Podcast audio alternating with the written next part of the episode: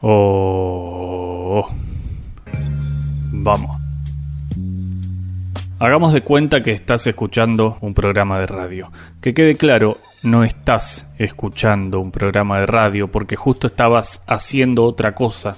Estabas cenando con Borges y Victoria Ocampo, o escribiendo cumbres borrascosas, o resistiendo a una dictadura, o incluso capaz estabas filmando la trilogía de Matrix, pero igual hagamos de cuenta que estás escuchando un programa de radio. Supongamos entonces que alguien en ese programa dice.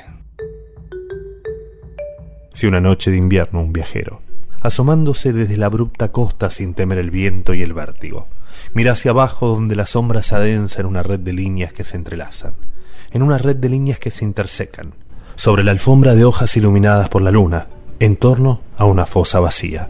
¿Cuál historia espera su fin allá abajo? Preguntas vos, que estás escuchando o no este relato. Si una noche de invierno. Una hermana. Claro, luego ya entras a monja y cambia todo, cambia hasta tu apariencia, ¿no? En el sentido que eso, que es que pones una foto mía antes y una foto mía después y, se nota un cambio. Si preguntas en mi familia, la que menos papeletas para tener monja era yo.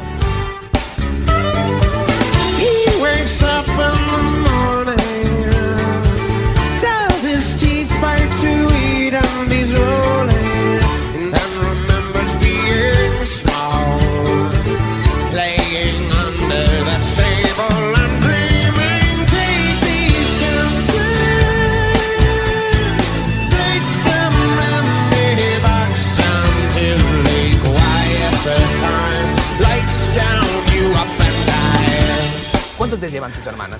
Y yo tengo hermanas de 50 y pico de años, 53 creo que tiene la Ana.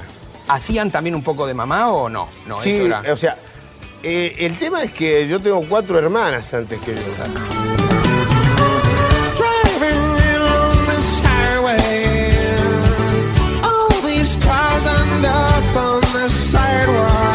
People in every direction. Se chichoneaban para hacerme todo. Vos sos el todo- primer varón. Primer varón. No time to exchange you and all the little lambs are marching. Red and black and tender waving. They all do it the same. They all do it the same way. Mi viejo le dio tanto a mi viejo, le dio tanta masa que dijo, varón o varón, Claro, viejo. hasta que no- no había Ah, varón, no ah, paraba. claro, pará. Y después ya fueron tres. Claro, después fueron tres seguidos.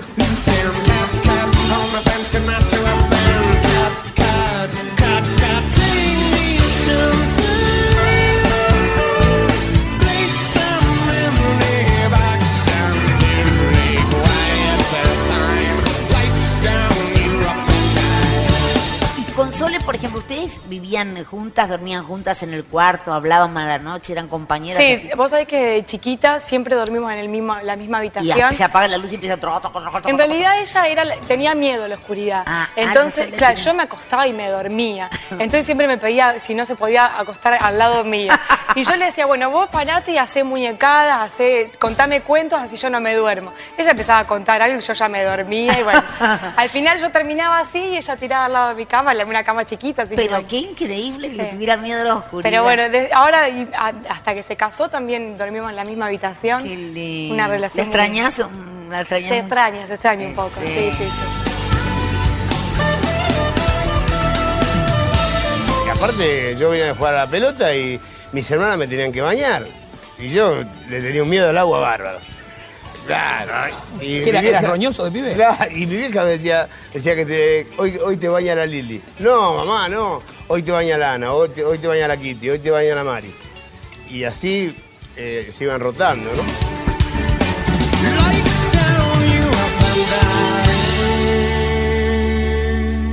Si una noche de invierno, un viajero.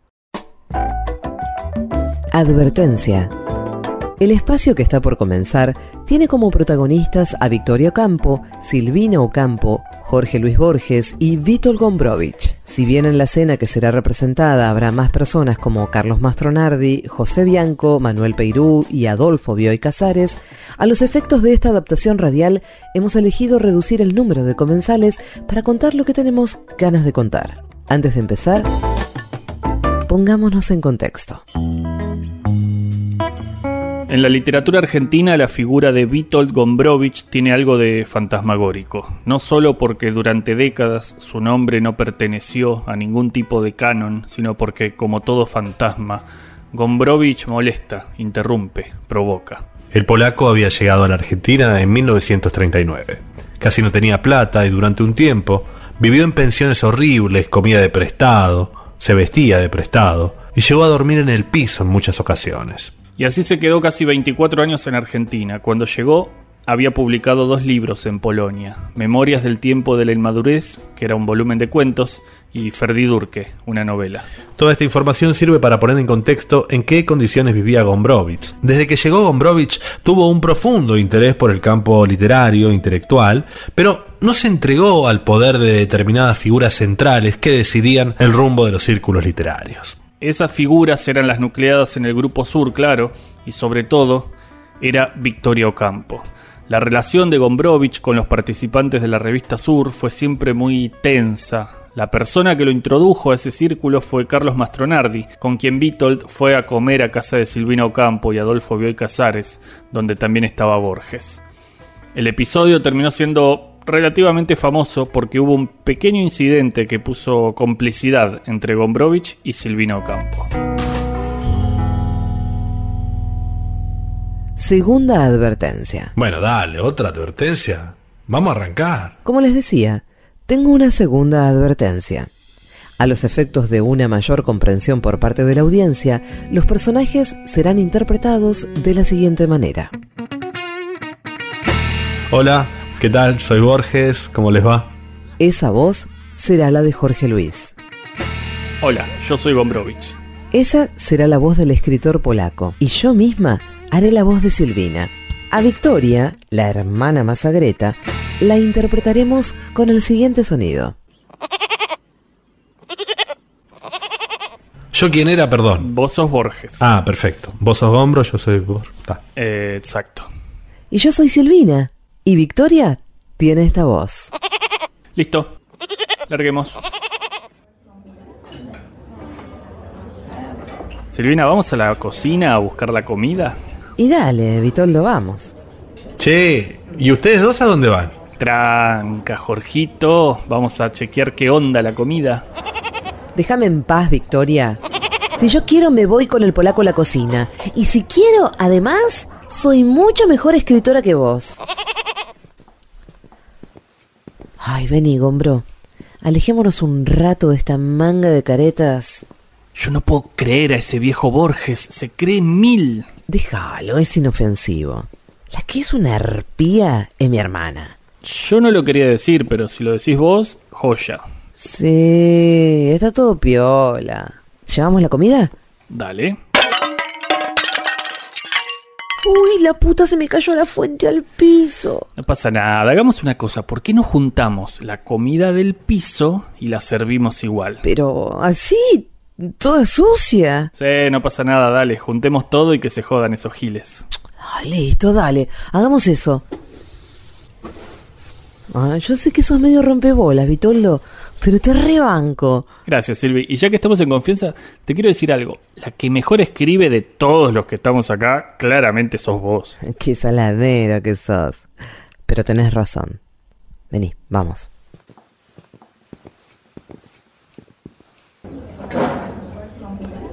Ah, bueno, bueno, veo que han decidido volver. ¿Me dicen en que andaban por allá? Nada, Jorgito, nada. Estábamos charlando nomás. Bueno, no importa. A ver cómo está la comida. Prueben tranqui, ¿eh? Están buenísimas las pastas.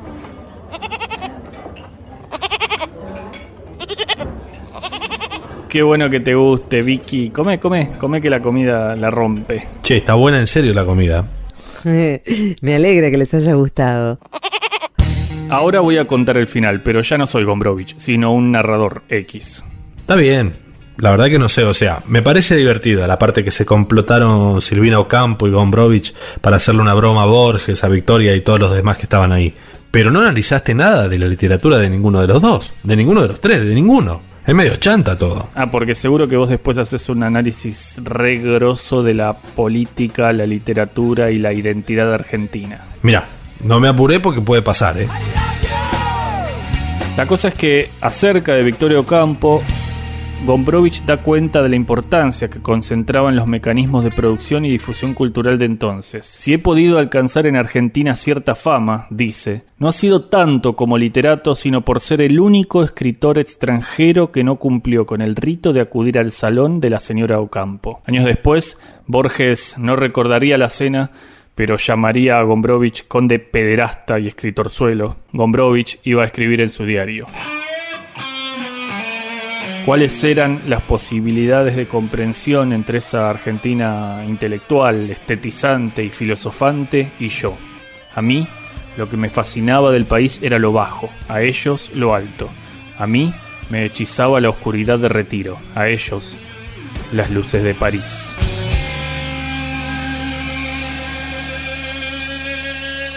El balcón. En el verano de un balcón en Francia mirábamos los cedros extranjeros y un demasiado azul en la distancia, lago lejos de ceibos y jilgueros. Nos gustaba una patria más vacía, no hay aquí una palmera, yo decía. No nos despierta el canto de las aves, con las aguas barrosas, con las naves. Ah, yo prefiero el río de la Plata, fiel a la ausencia y todavía ingrata. Soy a veces aquí una forastera, Falta ahora el balcón, no la palmera. Faltan cedros y no costas barrosas. Ah, qué azul era el lago y había rosas.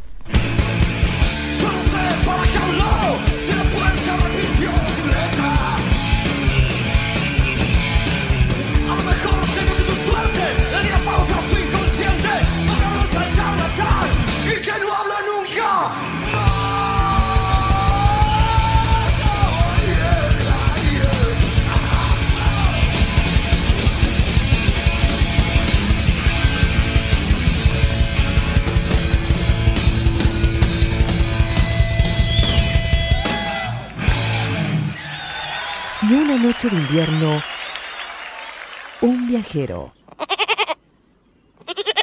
La siguiente es una historia real. Los nombres y las fechas no han sido modificados porque todo lo que se dice acá es posta a posta aprobado por Perón. Viva Perón y solamente Rey Perón. Atención. Disculpe, mi coronel. Descanse. Sí, mi coronel. Tomen notas. Según el grupo de tarea 34 bis, inciso J del segundo cuerpo lateral, siendo las 2223 del 4 de junio de 1977, las hermanas subversivas, sediciosas y esbeltas Norma y Mimi Orizzi, alias Pons, pertenecientes quizás al FAP, al FAR, FAS, FAN, FAL o FAD, se encuentran bebiendo una bebida de champagne en la confitería de Ron Point. Avenida Figueroa Alcorta, intersección Tagle de nuestra ciudad de Buenos Aires. Punto seguido. Seguramente se trate de para por según una confabulación contra la nación argentina, motivo por el cual aquí el alférez Guido Bono, coronel. el alférez Guido Bono y quien firma el coronel Paco Yamandreu se disponen a hacer efectiva la tercera fase del operativo Crema Pons. Adelante alférez, Guido Bono, coronel.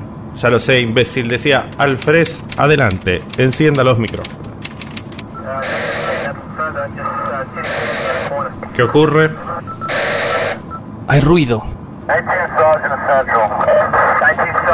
Toque botonitos, alférez. Sí, mi general.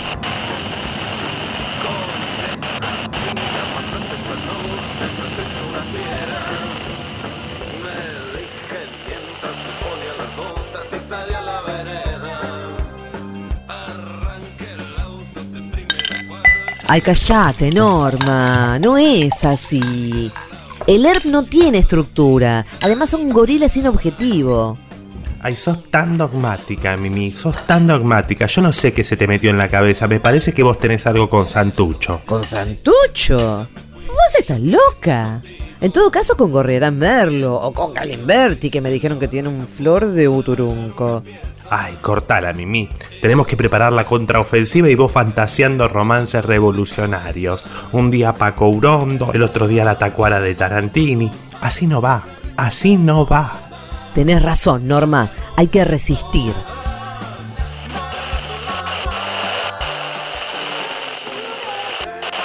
Se pierde la señal, coronel. Rápido, Alférez, conecte con el grupo 34 bis y 6J, segundo cuerpo lateral. Ordene fase 4 del operativo Crema Pons. Fase 4. Coronel, ¿estás seguro? Es una orden, Alférez. ¡Nos tienen, Norma! ¡Somos boleta! Es ahora, Mimi, es ahora por el PC, por el teligogó rojo, por las dalinas del nube luz y sendero luminoso. ¡Saca los fierros, Mimi! ¡Atlántico! ¡Palmar y pum, pum, pum! ¡Ahí tienen!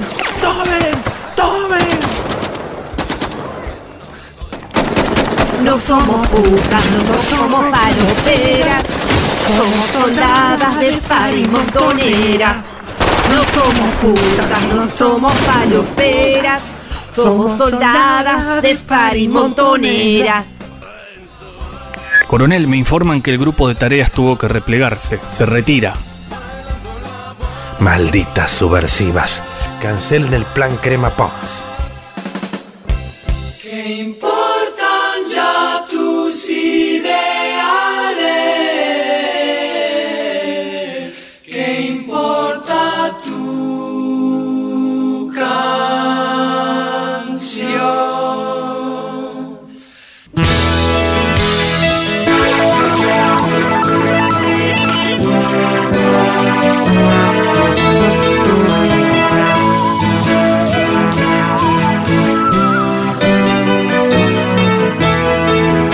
No trances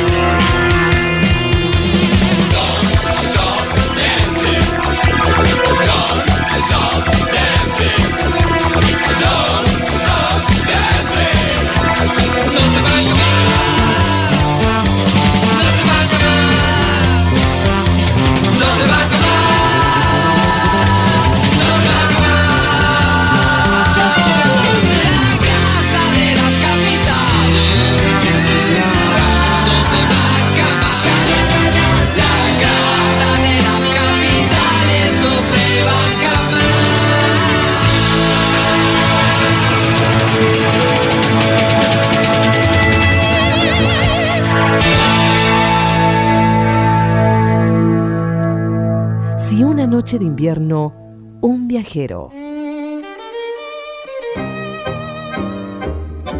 En el barrio, cuando alguien dice tu hermana, uno siente que lo están insultando. Pero no siempre pasa eso. En el caso del escritor Julio Cortázar, cada vez que alguien le decía tu hermana, él armaba imaginariamente un catálogo del vínculo que habían tenido.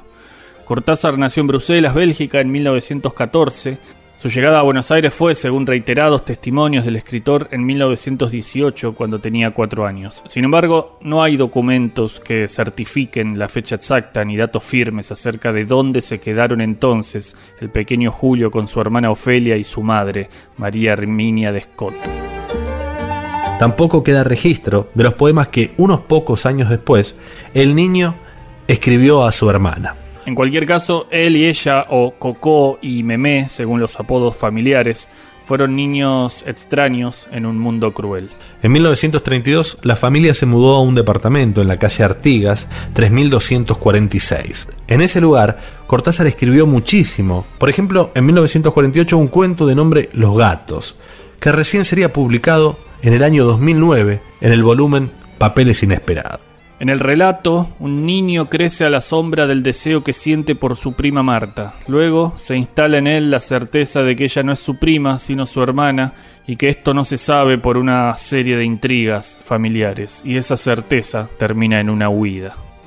La literatura de Cortázar, sobre todo en su época porteña, incluye muchas referencias a una hermana, como ocurre en el cuento Casa Tomada.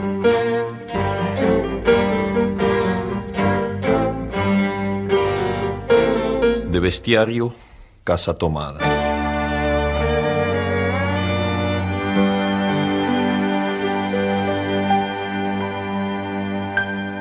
Nos gustaba la casa porque, aparte de espaciosa y antigua, hoy que las casas antiguas sucumben a la más ventajosa liquidación de sus materiales, guardaba los recuerdos de nuestros bisabuelos, el abuelo paterno, nuestros padres y toda la infancia.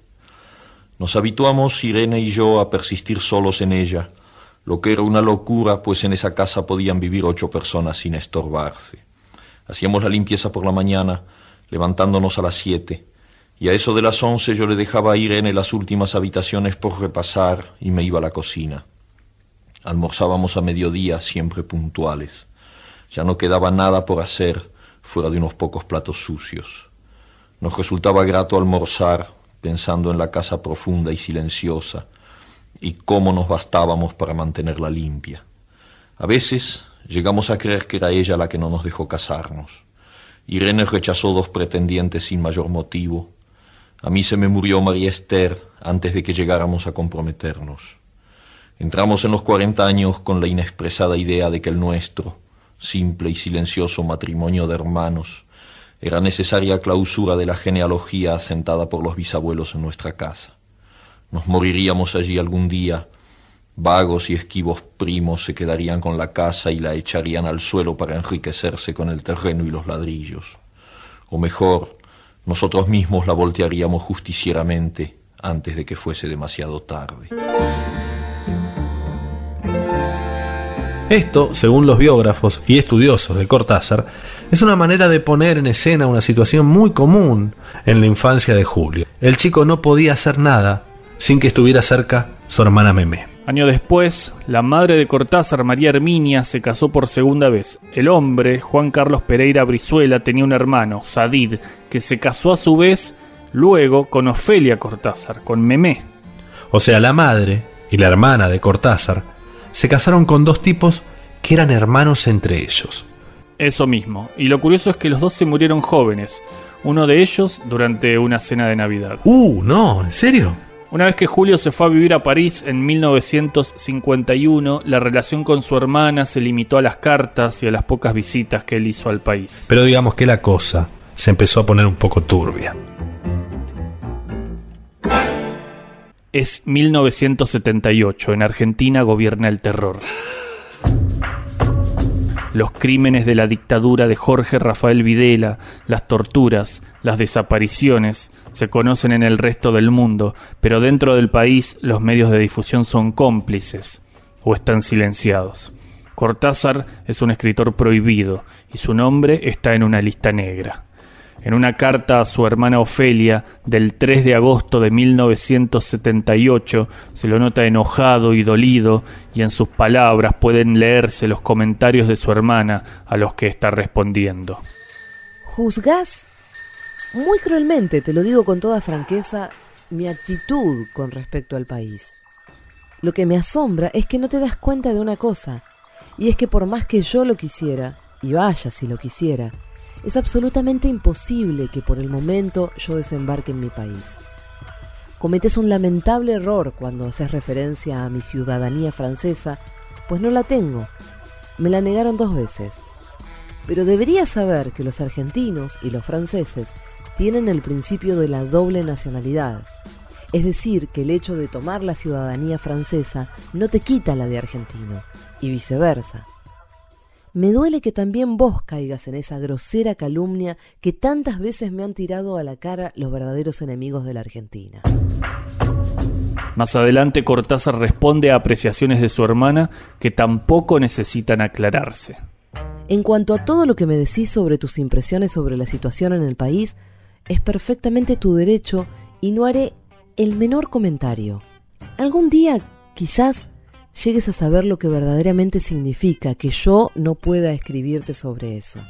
Por ahora, seguí contenta con todo lo que te rodea, pues saberte feliz y satisfecha me da, como te imaginas, una gran alegría por vos. A fin de mes Cortázar envía una nueva carta a Ofelia, complementaria de la anterior, y en respuesta a una que durante agosto le escribió ella, y dice, Te agradezco mucho tu carta, que me ayuda a entender mejor la mala información que se tiene en la Argentina sobre muchas cosas, en este caso sobre mí. Antes de sacar conclusiones, si se presenta una nueva ocasión, me preguntarás directamente a mí lo que ocurre, sabiendo que yo te diré siempre la verdad, por más desagradable que sea. Julio Cortázar murió en 1984, su hermana en el año 2000. A pesar de esos últimos años en los que ella negaba o no comprendía los crímenes de la dictadura, el vínculo entre ellos siguió siendo, mientras vivieron, el que tenían cuando eran niños, y él se llamaba Cocó y ella Meme. Como vos, como yo, una vida incierta. Tengo yo,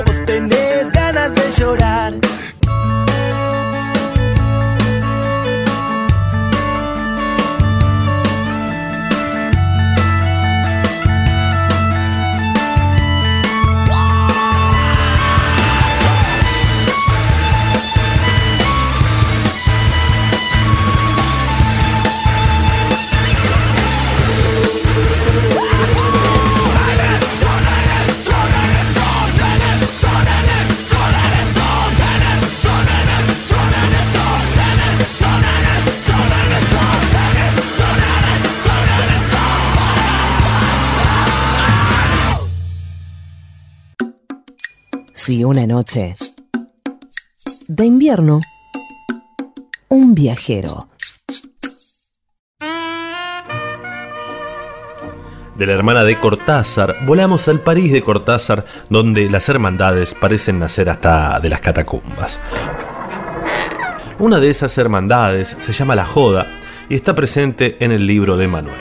Alors Julio Cortázar, vous avez obtenu donc le, pour votre roman Livre de Manuel Editado en 1973, el libro mezcla artículos periodísticos con ficción y muchísimo humor e ironía. Aunque es sin dudas el libro más político de Julio Cortázar, ni la izquierda ni la derecha lo celebraron demasiado.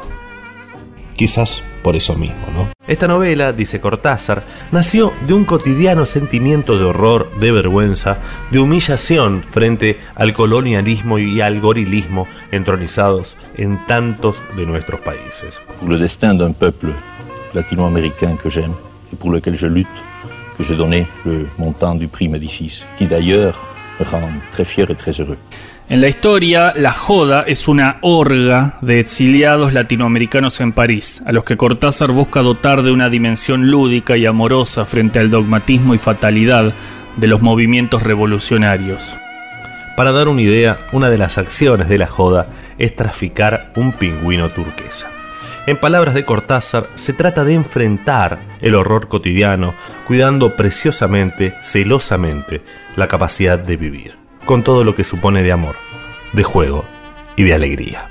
Eh, se trataba de hacer algo que yo no había hecho nunca, es decir, intentar una especie de convergencia entre los hechos eh, políticos históricos crudos y desnudos en forma de telegramas, noticias o fotos, y eh, algo que yo me obstinaba en que siguiera siendo literatura, como creo que en alguna medida lo he conseguido. O como dice Ludmila, uno de los personajes del libro, se trata de hacer converger a Lenin con Rambo. Et c'est vrai que dans le livre de Manuel, vous avez fait des pas en avant extraordinaires. Este París de organizaciones secretas tiene muchísimos años y muchísimas tradiciones en la escuela gnóstica y esotérica de los años del Renacimiento. Una de las obras que representa bien ese movimiento es la novela El péndulo de Foucault, de Humberto Eco. El libro es en su origen una burla y una crítica feroz de las teorías de la conspiración, las supercherías ocultistas y del espiritualismo New Age. Todo Hollywood y los cantantes, la MTV es reptiliana, Jennifer López, Beyoncé, todas Illuminatis ascendidas a sacerdotisas.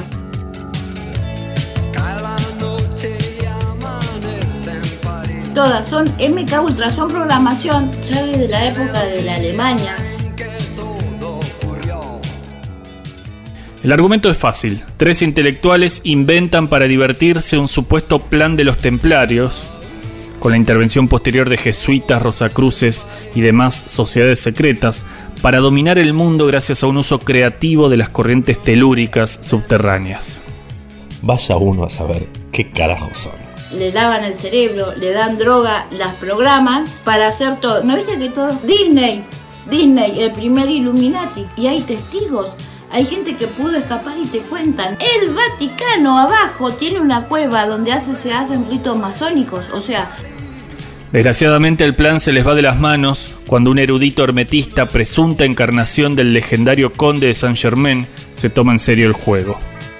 En el fondo se pone en evidencia que todo el secreto hermético y el principio de que todo está conectado con todo no son más que ficciones que se inventan para generar algo de poder. Leer El péndulo de Foucault es un buen antídoto para esta época plagada de quanons, terraplanistas, Michael Jackson, grupos Bilderbergs, la flaca esta, eh, reptilianos, illuminatis, Amy, ¿cómo se llama? Winehouse se llama, Winehouse, Dan Browns antivacunas Whitney Houston. y Enrique Bumburis dueños del mercado de bitcoins. Todo eso son Illuminati. Cuando ya no te sirve más o empezás a hablar, te liquidan. ¿Y cómo, cómo te liquidan? O por sobredosis, o porque sos un loco que está en el psiquiátrico, o porque... Bueno, en resumen, el boludo este de, de Messi se sumó a los Illuminati. Sí, sí, sí, todo lo que quieras, pero la única y verdadera hermandad secreta es Puño y Barba. ¿Puño y qué? Puño y Barba, la hermandad secreta que gobierna al menos nuestro país.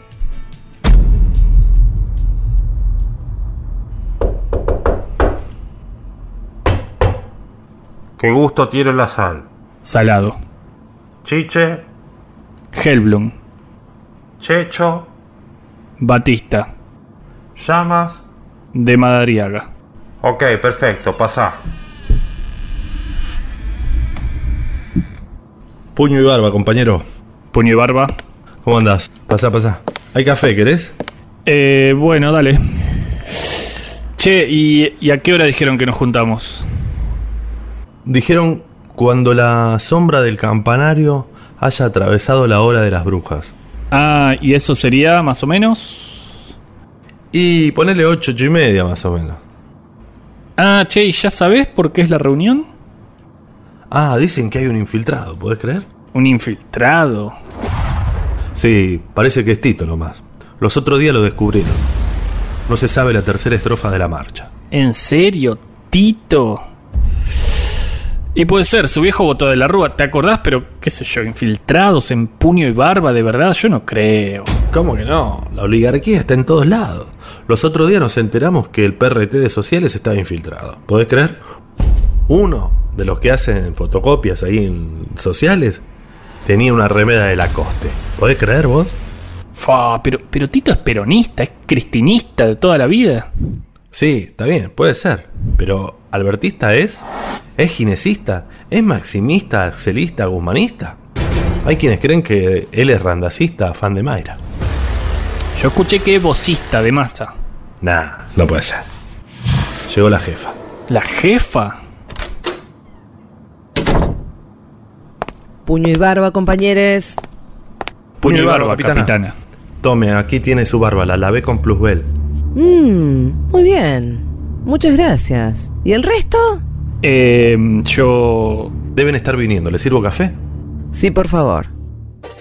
El libro siempre ha sido calificado de frívolo eh, por personas que se autocalifican de serias.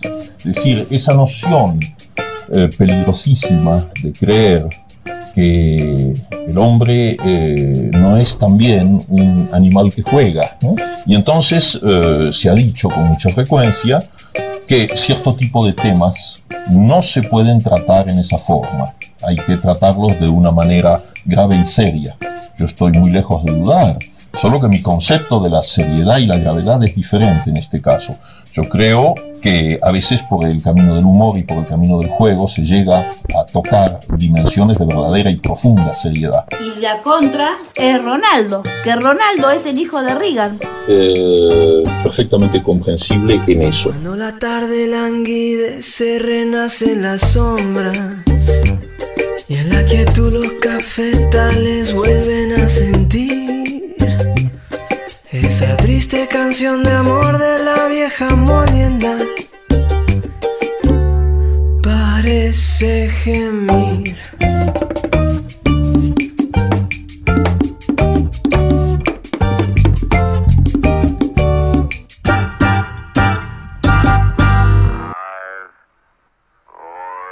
Advertencia. Bueno, para otro bloque con advertencia. El recurso medio que ya está usado, macho. Ya está. Bueno, bueno, pero re amerita. Re amerita, re. ¿A vos te parece tanto como re? Sí, re amerita, te prometo. Bueno, dale. Dale vos, Gaby. Advertencia. ¿Me van a dejar avanzar ahora o van a seguir paveando? No, no, dale. Metele tranquila vos. Advertencia. El siguiente bloque. No te vamos a interrumpir más. Y no lo hagas entonces. Perdón, perdón. Adelante. Advertencia. Pero a mí no me mire, yo no dije nada. Nada. Dale, deja de interrumpir. Pareces el chavo, flaco. Me tirás al bombo el bloque. Bueno, ah, perdón, perdón. Dale, Gaby. Todo tuyo. Adelante. Advertencia. El siguiente bloque está basado en el pasaje del libro Infernales de Laura Ramos. Por comodidad e incluso por resolución artística, no será mencionado a cada paso qué pasajes son citas textuales y cuáles son reversiones. Pero básicamente viene todo de ahí. ¿Y? Ah, no quería interrumpirte. No, ya está, ya terminé. Bueno, dale, vamos al bloque. Entonces, ritmo, pum, pum, dale, que se nos cae. El share, viste cómo es la cosa, ¿no? Vale. Advertencia. El siguiente bloque está basado en el pasaje del libro Infernales de Laura Ramos. Uh, Por comodidad. Pará que se me trabó la grabación. Ah, pero encima está grabada esa parte. Pará, que no anda. A ver, para bancar que yo de esto, algo más o menos. Uh, lo rompiste ahora. No, pará, no pasa nada. ¿Y cuáles son reversiones? ¿Cuáles son reversiones? ¿Cuáles son reversiones? En dos patadas te lo arreglo, fíjate. Ahí está, listo. María Bronte, 1814-1825. Elizabeth Bronte, 1815-1825. Charlotte Bronte, 1816-1855. Patrick Branwell Bronte, 1817-1848. Emily Bronte, 1818-1848.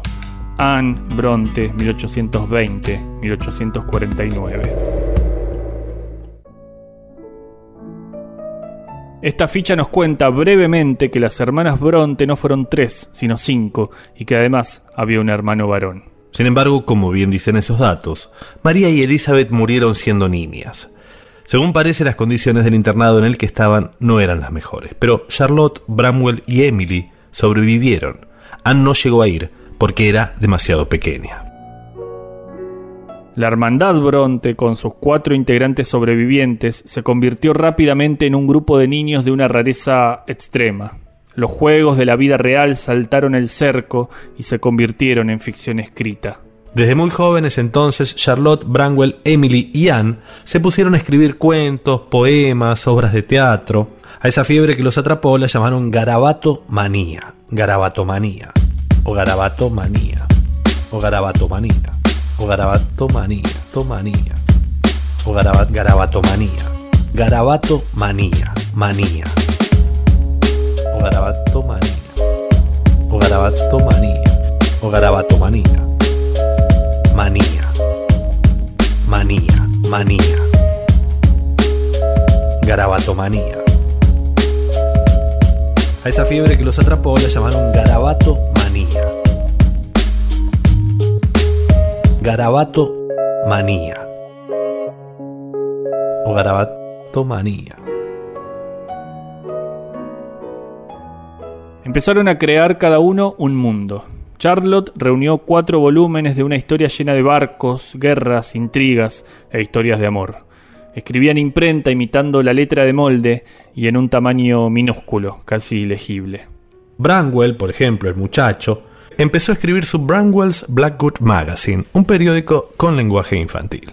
La escritura de Charlotte tenía una evidente influencia de Emily, pero cada una creaba su mundo con su propia mirada.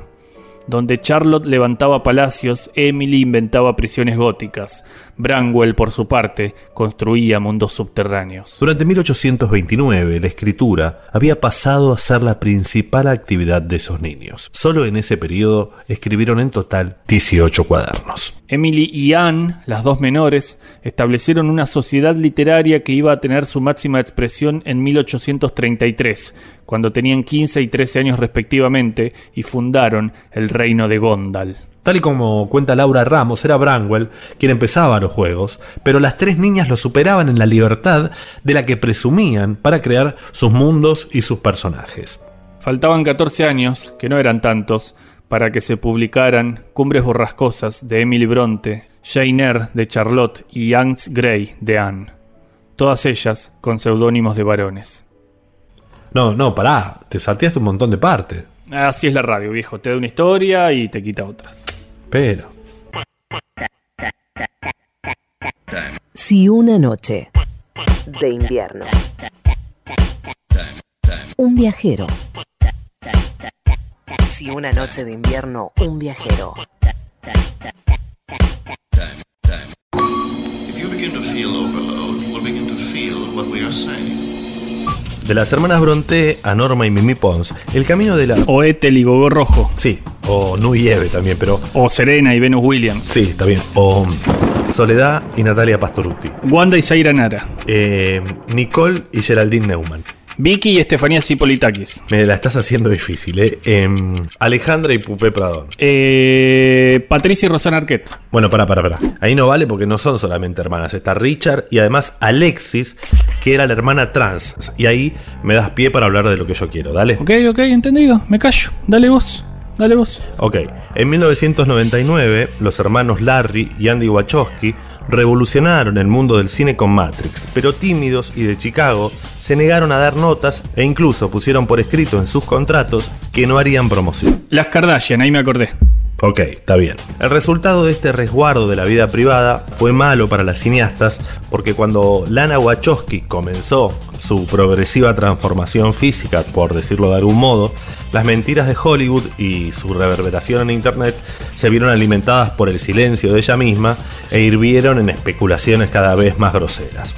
Por ejemplo, que Larry es lana, que le gusta el sadomaso, que se divorció de su novia del secundario, que una dominatriz lo obligó a cambiar de sexo, que tiene un nuevo matrimonio con una diva del bondage lesbiana casada con un actor trans y qué sé yo, qué otras cosas.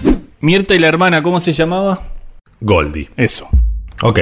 En el año 2012, buscando salir del laberinto por arriba, como se dice, Lana y Andy deciden hacer de vuelta promoción de una película que se llamó Cloud Atlas. Lana en la conferencia de prensa dijo, sentí cierta responsabilidad por el colectivo LGTB y algunas personas me han pedido que lleve esto de una forma más pública.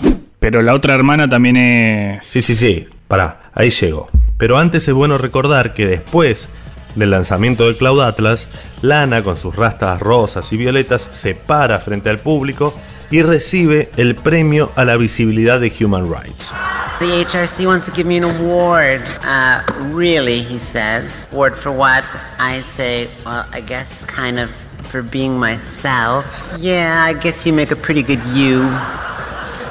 And I'm like, yeah, well, there wasn't a lot of competition. En un discurso de 25 minutos que es impecable de punta a punta, explica sobre todo su llamada transición e incluso remarcó lo complicado que le resulta usar el término transición por su encaje con una concepción binaria del sexo. Es una patología de la sociedad, dijo, que se niega a admitir el espectro del género del mismo modo ciego que se niega a ver la raza y la sexualidad como un espectro. ¿Y lo de Lily? Ah, cierto. Bueno, cuatro años después de aquel discurso, el 8 de marzo, Día de la Mujer, Andy Wachowski dio una entrevista al periódico LGTB de Chicago, Windy City Times, donde anunció ser una mujer transgénero llamada Lily. Hoy, 2021, mientras esperamos el lanzamiento de Matrix 4, en algún lugar de la Deep Web, las hermanas se cambiaron otra vez el nombre y se entretienen con su micro de arte, cultura y espectáculos. El show de las Wachowski. Hola, soy Susana Wachowski. Y yo soy Graciela Wachowski. ¿Cómo están? Desde la Deep Web de Nueva Chicago, aguante el torito de mataderos. Esta semana presentamos los estrenos de cine. Canal Encuentro y Disney Plus presentan El Jodorowsky de Notre Dame. Una película intrigante donde un ser indefinible, monstruoso y chileno se recluye en la torre de la Catedral de Notre Dame. Desde ahí, escondido y quizá drogado, recita conjuros de psicomagia que supuestamente le revolucionan la vida a la gente.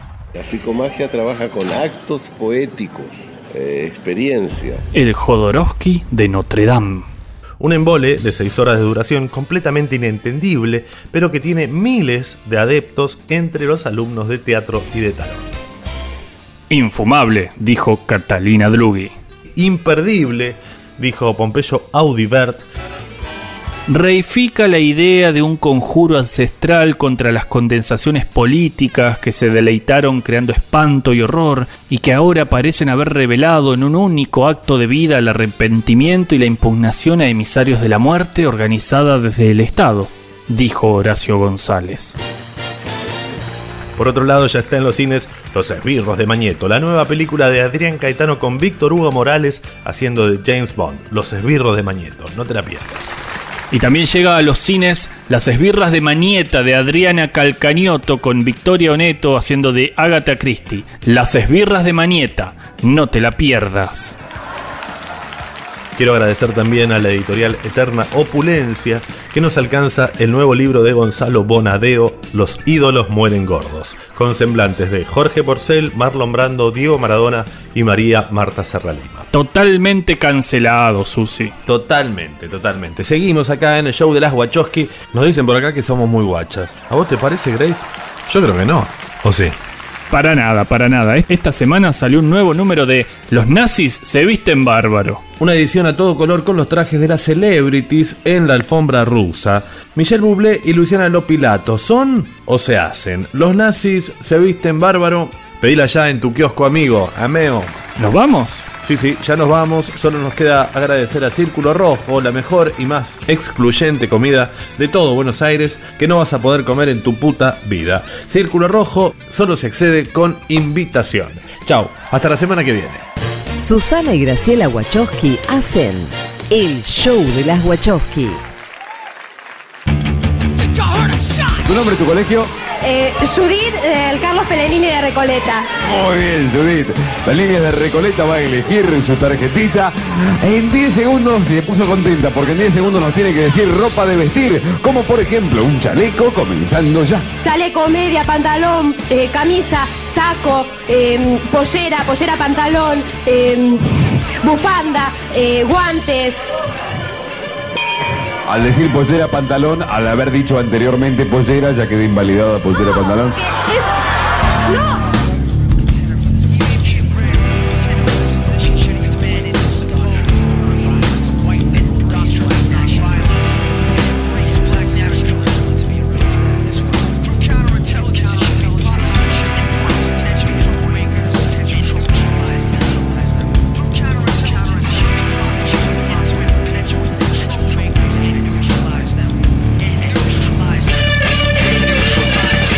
Este caso tengo entendido que no, porque son dos prendas totalmente diferenciadas una de la otra. Profesora Adriana, usted como mujer. Yo estoy de acuerdo con lo que usted dice, es decir, son dos prendas diferentes. Son dos prendas distintas. Pero la última palabra la tienen los señores jurados. El profe Candiano lo veo muy convencido. Si hubiera dicho pollera pantalón primero, hubiera sido distinto.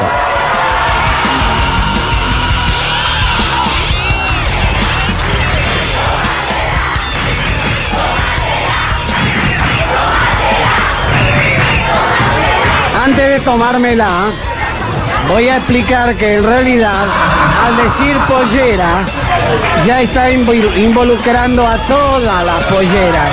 Todo tipo de polleras.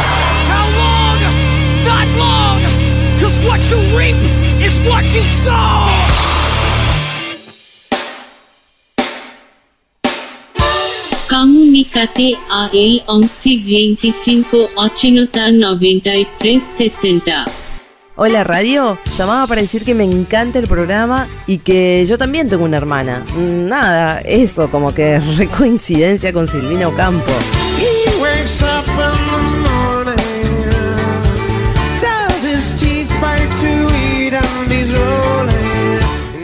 Hola, soy Pompeyo Audibert y quiero comentarles que yo jamás dije nada de la película El Jodorowsky de Notre Dame. De hecho, no la vi.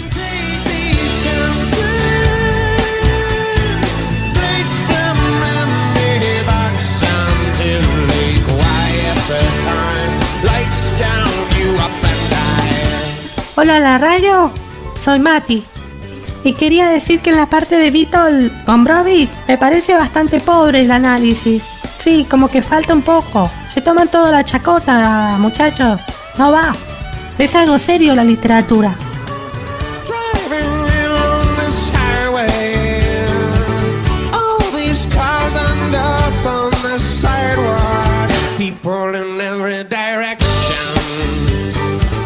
No words exchanged, no time to exchange. Hola, sí, ¿qué tal? Yo soy una persona que leyó 32 veces el libro Cumbres Borrascosas y quería preguntarles, porque ustedes dijeron hermanas o hermanos o hermandad Bronte, pero ¿es Bronte, Bront o Bronte? Lo que pasa es que ellos quieren hacer un programa todo sobre hermanas y no digo que no lo hagan bien, tienen su encanto. Pero de las monjas de clausura no habla nadie. To.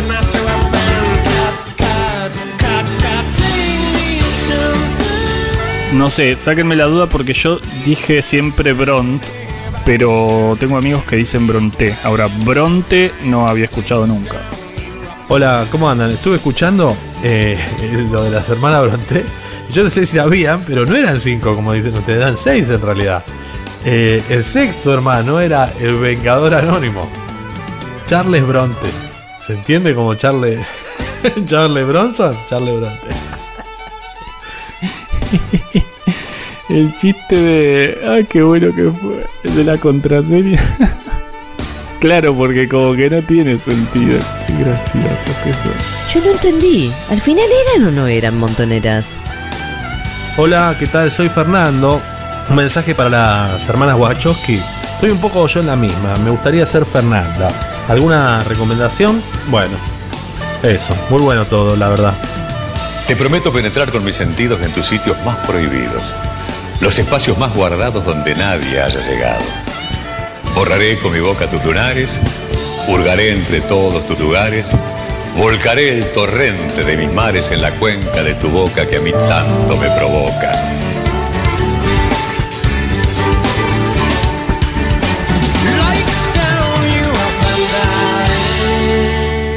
Una noche de invierno, un viajero. Con la participación ocasional de Tebo Luzazo. La actuación, a veces, de Diego Tomasi. Artista invitada, Gaby de Lelisi.